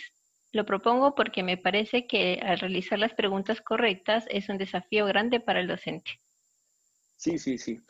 Estoy de acuerdo, ¿no? O sea, algo que nos repetían mucho los profesores en la universidad pedagógica cuando estamos en clase es que finalmente no existe una receta para la enseñanza y el aprendizaje, ¿no? Esto quiere decir que un aplicativo en sí mismo jamás va, va, a ser completo, ¿no? O sea, un aplicativo entre más eh, robusta robusta de manera intencional sea la actividad, o sea, donde tenemos un aplicativo acompañado de una actividad, acompañado de unas preguntas que realmente estén estructuradas y que tengan una finalidad concreta, pues mejor va a ser nuestro diseño. Así como la hoja milimetrada jamás nos generó la solución educativa para la enseñanza del cálculo, los aplicativos tampoco lo van a hacer por sí mismos, ¿no? O sea, tendríamos que evaluar de manera completa el diseño de la actividad, ¿no? Y pues este es el, el, el ejercicio de un profesional docente, ¿no? El diseño de este tipo de actividades. Sí, también estoy, estoy completamente de acuerdo. No es solamente mirar una dimensión de, de la actividad, que en este caso es el aplicativo, pero como les contaba a lo largo de la presentación, lo que yo quería era mostrar solo el aplicativo a ver si los podía juzgar solos. Y cuando hago esto, pues vamos a tener división de opiniones, porque hay que hacer conjeturas sobre la intención del profesor al diseño del aplicativo.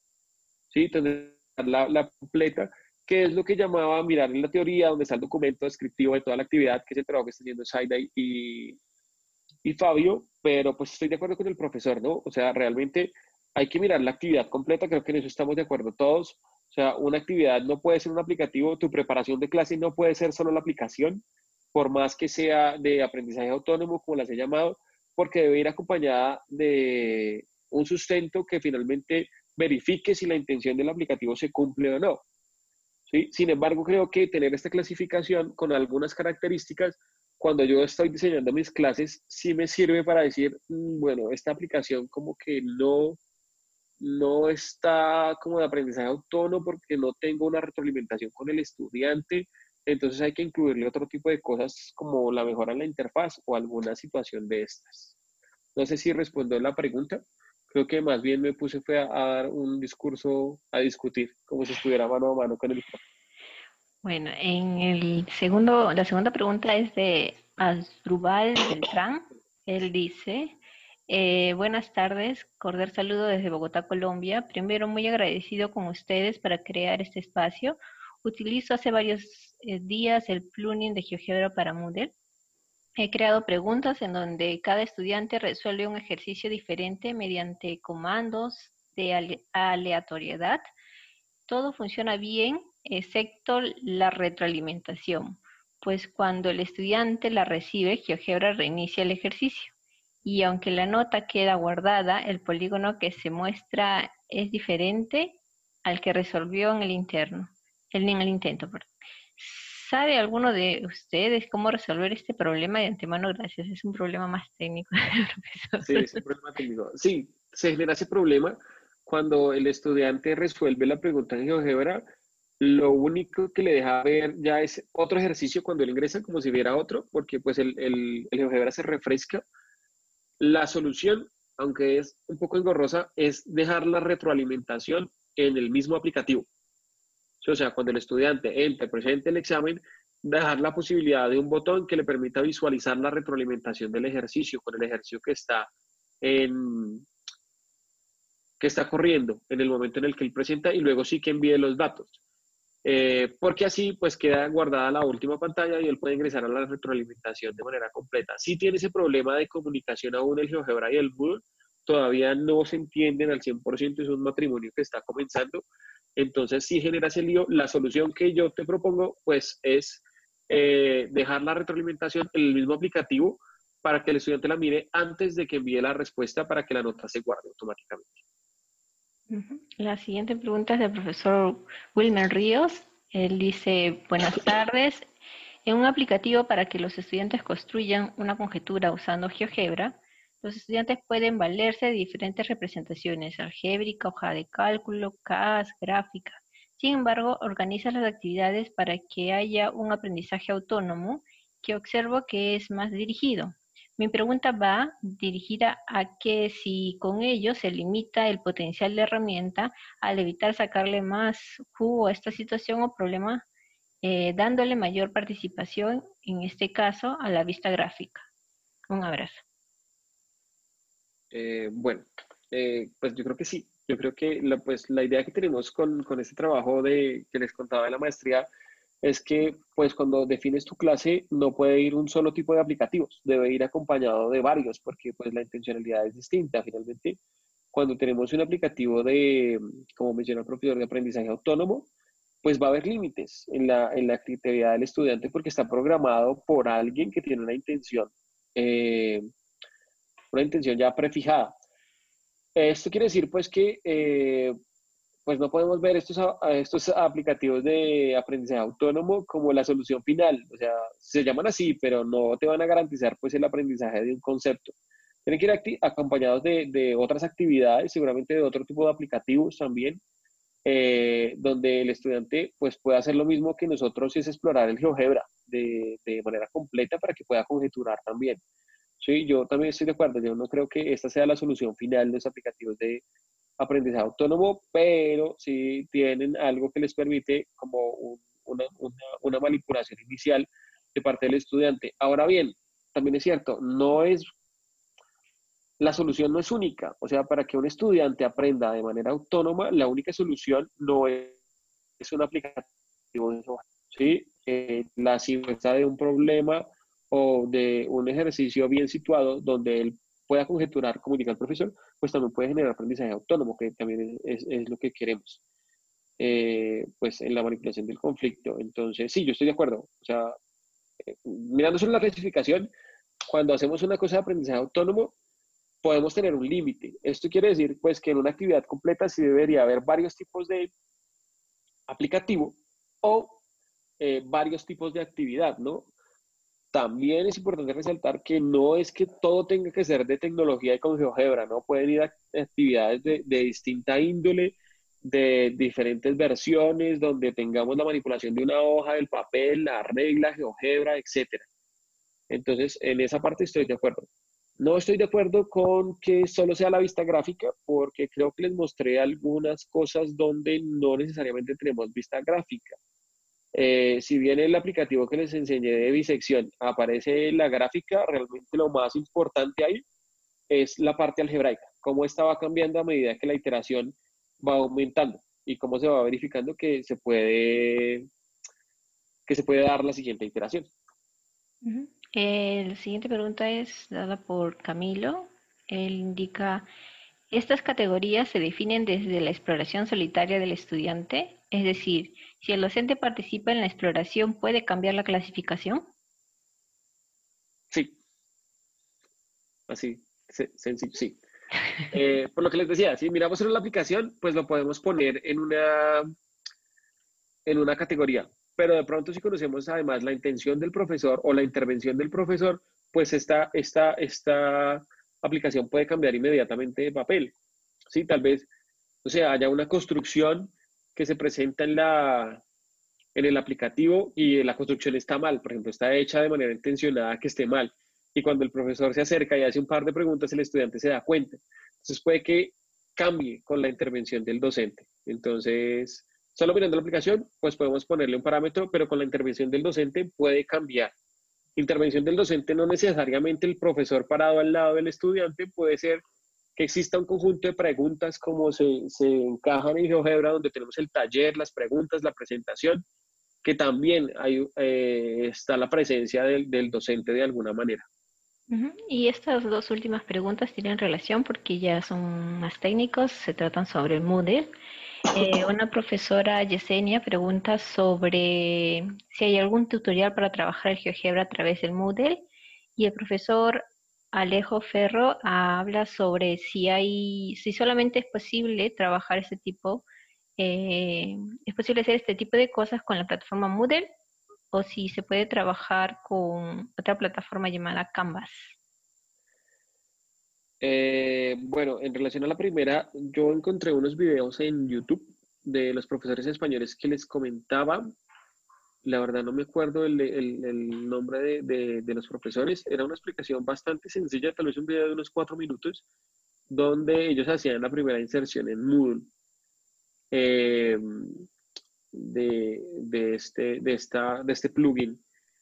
Eh, conozco también que hay un trabajo donde publicamos, ah, bueno, en el encuentro de geometría, en el encuentro pasado de geometría, hicimos una presentación con Johnny y con Tatiana donde explicábamos cómo se podía hacer eso. En las memorias del encuentro reposa, reposa el documento donde que podemos entender como un instructivo para mirar cómo, cómo, cómo hacer eh, esta inserción en Moodle.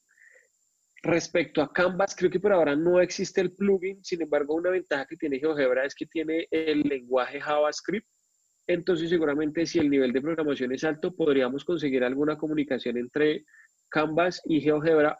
Por ahora desconozco el plugin directo que te deja hacer esa inserción, a menos que, eh, pues, pues, por supuesto existen trucos, ¿no? Podemos mirar el, eh, cargar el material a GeoGebra Tube y desde ahí mirar el, el HTML y hacer una inserción en el Canvas. Sí, sería, pues es lo que se me ocurre por ahora, pero la verdad, Alejandro, no tengo una, una no tengo conocimiento de que exista, eh, al menos por este truco. No sé si alguien a nivel técnico tenga la respuesta de, a la pregunta de Alejandro si existía la, posibilidad directa de hacerlo en Canvas. Muy bien, profesor William. Eh, primero agradecerle su, su participación este, una última pregunta es también, y creo que la mayoría también se hará esta pregunta, es si algún escrito que usted ha hecho sobre esta clasificación o esta categorización. Se me el audio. ¿Me repites? Qué pena. Ok. Eh, la pregunta es si usted ya tiene algún escrito sobre esta categorización, sobre sus estudios. Eh, estamos trabajando en el, en el asunto, ya llevamos una parte importante, pero pues apenas tenga el completo, les cuento dónde quedará publicada y, eh, y pues le trato de enviarles el documento. Eh, hay cosas que, que hemos realizado, eh, digamos, resultados previos.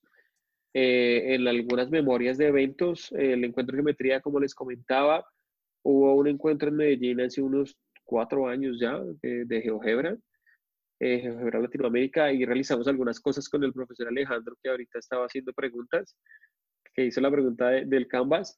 Eh, y en el evento de Barranquilla, en el EIMAT, también hicimos algunas cosas. En esas memorias hay algunos resultados parciales, pero no un documento compilado del asunto. En este momento estamos trabajando eh, de manera rigurosa con el profesor Oscar eh, y otro conjunto de profesores a ver si depuramos el, el resultado final en un, en un, en un artículo. Trataré de enviarlo. Ok, muchas gracias, profesor, por sus respuestas. Eh, Sergio. ¿Me escuchas? Sí, sí. Perfecto. Eh, bueno, hay algo que aportar respecto a los, eh, estos ambientes que generen evaluación o, o, algo de ese estilo con GeoGebra, así como Moodle, así como, como Canvas. GeoGebra tiene su propio ambiente, que es como una especie de aula virtual, y se llama Grupo GeoGebra, y justamente esa evaluación funciona súper bien porque es un, es un ambiente construido por, en el mismo sitio web de GeoGebra, entonces yo les invitaría a todos los profesores que tienen este interés eh, en las evaluaciones, en, en poder darle una pregunta a un estudiante y que los estudiantes puedan registrar sus preguntas y que puedan hacer modificaciones con los applets o los aplicativos que puedan eh, visitar el, ¿cómo se llaman? los grupos GeoGebra. Ahí hay, eh, ¿cómo se llama? Hay tutoriales en la página principal de GeoGebra. Si la tienen en español, bajan, ven la sección de tutoriales. Están los tutoriales sobre grupos GeoGebra. Y Gustavo, además, eh, comparte aquí que además se cuenta con el modo de examen para las evaluaciones, para todas las aplicaciones, por ejemplo, de GeoGebra para los dispositivos móviles o para la versión web también está el modo examen que puede complementar eh, lo que sería una evaluación. Así que eso por mi parte. Ok. Bueno, antes de, dar el cierre, pues me gustaría agradecerles la presencia a todos. Espero que pues les haya gustado tanto como me gustó realizar la, la conferencia y que en alguna manera pues le sea alguna parte de utilidad, bien sea por el ambiente, bien sea por las cosas técnicas que podemos eh, ver que se pueden lograr con GeoGebra o eh, por la posibilidad de mirar la, la, clasificación, juzgar la clasificación y pues pensar en mi material sobre esta clasificación, a ver cómo, cómo, lo, cómo lo estoy viendo.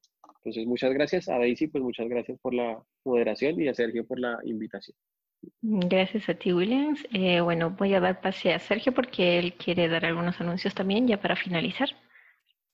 Perfecto, muchas gracias eh, a William por su presentación y, a Daisy por la moderación.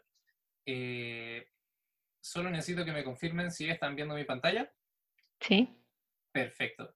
Entonces, pues nuevamente, agradecer, de verdad la presentación estuvo muy, muy, muy interesante, hay muchos comentarios, el profesor Gustavo también comparte ahí por los comentarios que, que estaba muy interesante la, presentación, la profesora Yesenia de Bogotá también da las gracias. Eh, a mí me llamó mucho la atención tu, presentación, William, me parece un, trabajo bonito que están haciendo en términos de, de poder clasificar eh, esta cantidad bien impresionante y tipos muy variados de aplicaciones GeoGebra que existen, que se construyen de manera abierta y por personas alrededor de todo el mundo, me parece que es algo bastante interesante y que puede ser una herramienta muy, muy útil para la comunidad. Y bueno, también aprovechar de agradecer a Daisy, que, que, nos estuvo acompañando y estuvo moderando las preguntas, que muy, muy, muy, buen trabajo ahí al, filtrar las preguntas y, poder eh, hacerlas. Y eh, entonces, y gracias a todos los que estuvieron presentes. Y no me quiero despedir sin contarles eh, que, bueno, hacerle la invitación a todas las personas que están presentes, a todos los colegas, antes que, que nos dejen, eh, que termine la, reunión. Hay alguien que está levantando la mano. Oye, les comento que yo soy muy nuevo en esto del, del Zoom, entonces, si tienen preguntas y cosas así, pues las voy a tratar de ver, pero no estoy recién experimentando. Pero bueno, entonces voy a seguir. La invitación de este, de este coloquio es justamente a que podamos visibilizar lo que hacemos a lo largo de Latino, a lo largo y ancho de toda Latinoamérica, porque hacemos cosas muy impresionantes. Un ejemplo de eso es la ponencia que nos trajo el profesor William Jiménez en esta primera sesión del coloquio. Yo creo que más o menos todos quedamos bastante bastante eh, eh, asombrados con el trabajo que están haciendo de, clasificación de las distintas aplicaciones o recursos.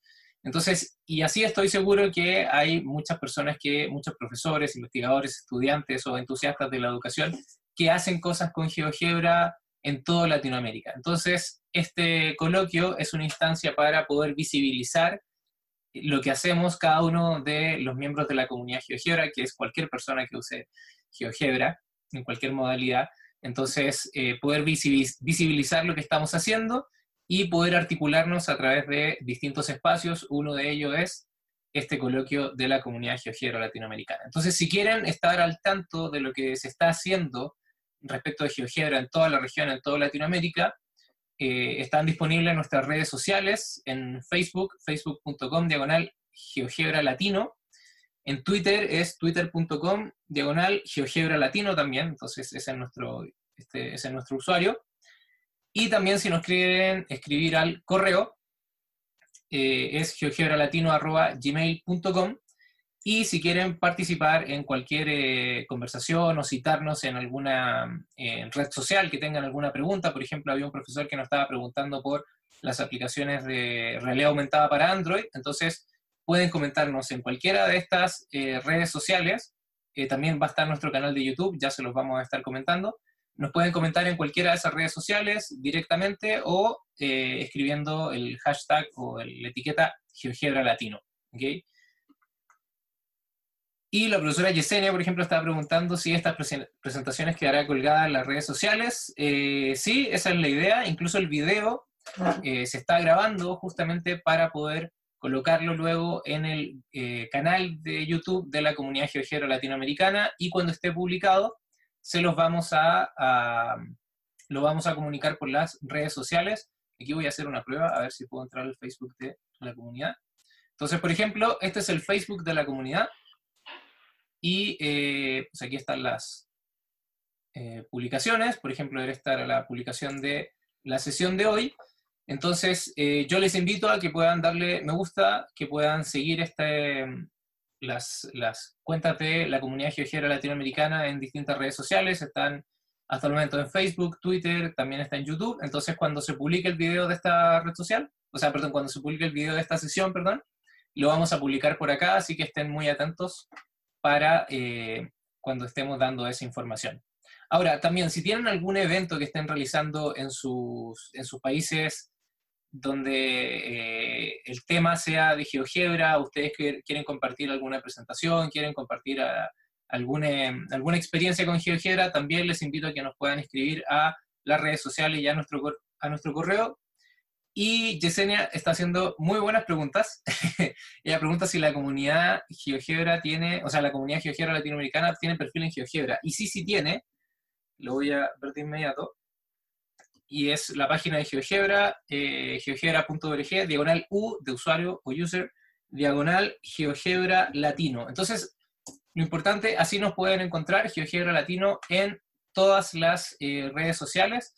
Este es nuestro perfil. Acá eh, tengo la grata sorpresa. Eh, el profesor. Gustavo Aguilera es el que, Aguilar, perdón, es el que está a cargo de esta cuenta, entonces ya hizo la publicación de la primera sesión. Entonces ahí muy bien, muy juicioso como dirían los, los hermanos colombianos. Entonces esa es la cuenta del, eh, de, ¿cómo se llama? De, la comunidad GeoGebra latinoamericana en justamente el sitio web de GeoGebra. ¿Ok? También nos pueden seguir por ahí, le pueden dar seguir y nos pueden seguir a, pues, en todas las redes sociales y en todos los lugares que quieran. Y bueno, eh, también un agradecimiento especial a el equipo organizador de, del coloquio de la comunidad geogera latinoamericana. Ahí quiero comentarles cómo se fue armando esto. Eh, enviamos, envié un correo hace algunas semanas y ya una semana de haber enviado el correo ya había más o menos 12 eh, países representados, 12 profesoras y profesores distintos representados, representando sus países que habían contestado a este, a esta invitación para ser eh, parte del equipo organizador del coloquio de la comunidad geogera latinoamericana. Entonces quiero hacer un agradecimiento especial porque todos ellos han estado pendientes y nos han ayudado para que este proyecto que antes era solo una idea se pueda concretar. Entonces ahí está Clara Moncada de México, Daisy García de Perú, Francisco Córdoba, bueno, Freddy Rivadeneira de Ecuador, Gustavo Aguilar de Uruguay, Juan Luis Prieto de Venezuela, Keila Chacón de Panamá, Laura del Río de Argentina, Osvaldo Baeza de Chile, William Jiménez de Colombia y William Poveda de Costa Rica y un servidor, Sergio Rubio Pizorno. Entonces, eh, gracias a, todos ellos y pues de parte de todo el equipo organizador, pues muchas gracias a todos los que estuvieron presentes y eh, eso sería todo de nuestra parte. No sé si alguien tiene alguna otra consulta.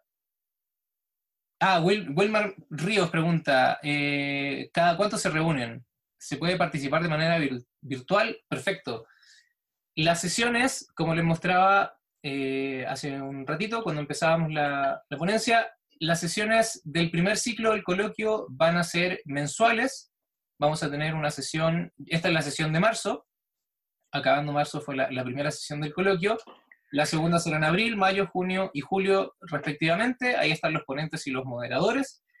Y la fecha exacta y el horario se los vamos a estar comunicando por las redes sociales. Entonces, también muy importante que puedan darle me gusta al, eh, a la página de Facebook de la comunidad geogera latinoamericana, que es donde vamos a estar comunicando toda la información. Entonces, eh, si se les hace más fácil eh, a las personas que están conectadas actualmente, en, la sesión, pueden enviarnos por el chat su, eh, no sé, eh, sus, contactos y nosotros ya lo registramos y le estaremos enviando también toda la información. Así que, eh, nuevamente, como les digo, muchísimas gracias por todo. y si no hay más preguntas, pues entonces damos por finalizada la primera sesión del coloquio de la comunidad GeoGebra latinoamericana. Así que muchas gracias y hay otra pregunta. Eso estaba perfecto. Ah, bueno, gracias a todos los que nos están dando las gracias. Eh, tenemos bastantes eh, colegas conectados. Aquí quiero hacer mención. Hay ahora hay 14, pero hubo, eh, llegamos, llegaron a haber 23, por ejemplo, entonces, eh, y seguramente habrá muchos más cuando publiquemos este video en YouTube. Así que muchas gracias a todos. Está Nicole, está el profesor Beltrán, que no sé de dónde nos acompaña, no sé si nos podrían anotar eso en el chat, por ejemplo, el Asdrubal Beltrán, no sé si ahí está anotando, creo. De Puerto Rico, José de Puerto Rico. Tenemos a Gustavo Aguilar, él sabemos que es de Uruguay. Eh, Gabriela Paniagua, eh, Wilmer Ríos, Yesenia, ahí puso que es de Bogotá. Marisol, creo que Marisol es de, es de Perú, si mal no recuerdo. Tenemos a Joana, el profesor Beltrán es de Bogotá, Colombia, Wilmer Ríos es de Chocó, Colombia, Marisol de Argentina, a los Marisol es de Argentina, perfecto. Entonces tenemos colegas de eh, toda Latinoamérica conectados haciendo realidad este proyecto. Y eh, Faber Valle de Colombia también. Hay, hay, muchos colombianos, debe ser por el presentador, así que muy bien, tu arrastre el profesor William. Así que muy bien, pues eh, nada más que decir. Muchas gracias a todos. No sé si alguien tiene ah, algo que decir. Voy a abrir los micrófonos. No sé cómo se hace esto, pero lo voy a hacer. Ahí está. Y bueno, pues eh, si no queda nada más, eh, daríamos por concluida la primera sesión del coloquio GeoGebra, del coloquio de la comunidad GeoGebra latinoamericana, dándole las gracias, invitándolos de nuevo a que estén muy pendientes a las redes sociales. Ya les dije, facebook.com, eh, diagonal, GeoGebra Latino. Wilmer me pregunta si puede participar en el Instituto GeoGebra de manera virtual. No entiendo a qué se refiere. Pero bueno, el instituto y la comunidad GeoGebra son dos cosas distintas. Cualquier persona puede ser parte de la comunidad eh, GeoGebra, eh, basta que participen, eh, tengan su perfil de usuario, por ejemplo, y ahí cualquier consulta que vayan teniendo la pueden dejar por la página de Facebook. Nosotros vamos a estar gustosos de poder dar respuesta a todas sus preguntas. Así que, bueno, muchísimas gracias a todos y nos vemos en la próxima.